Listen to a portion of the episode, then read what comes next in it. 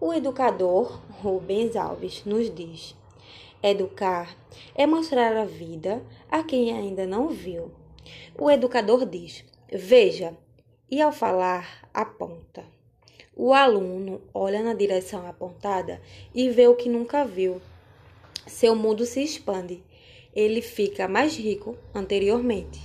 E ficando mais rico anteriormente, ele pode sentir mais alegria, que é a razão pela qual vivemos. E mais na frente, ele complementa.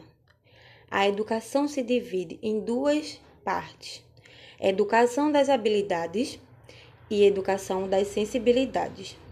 Sem a educação das sensibilidades, todas as habilidades são tolas e sem sentido. Os conhecimentos nos dão meios para viver. A sabedoria nos dão razões para viver.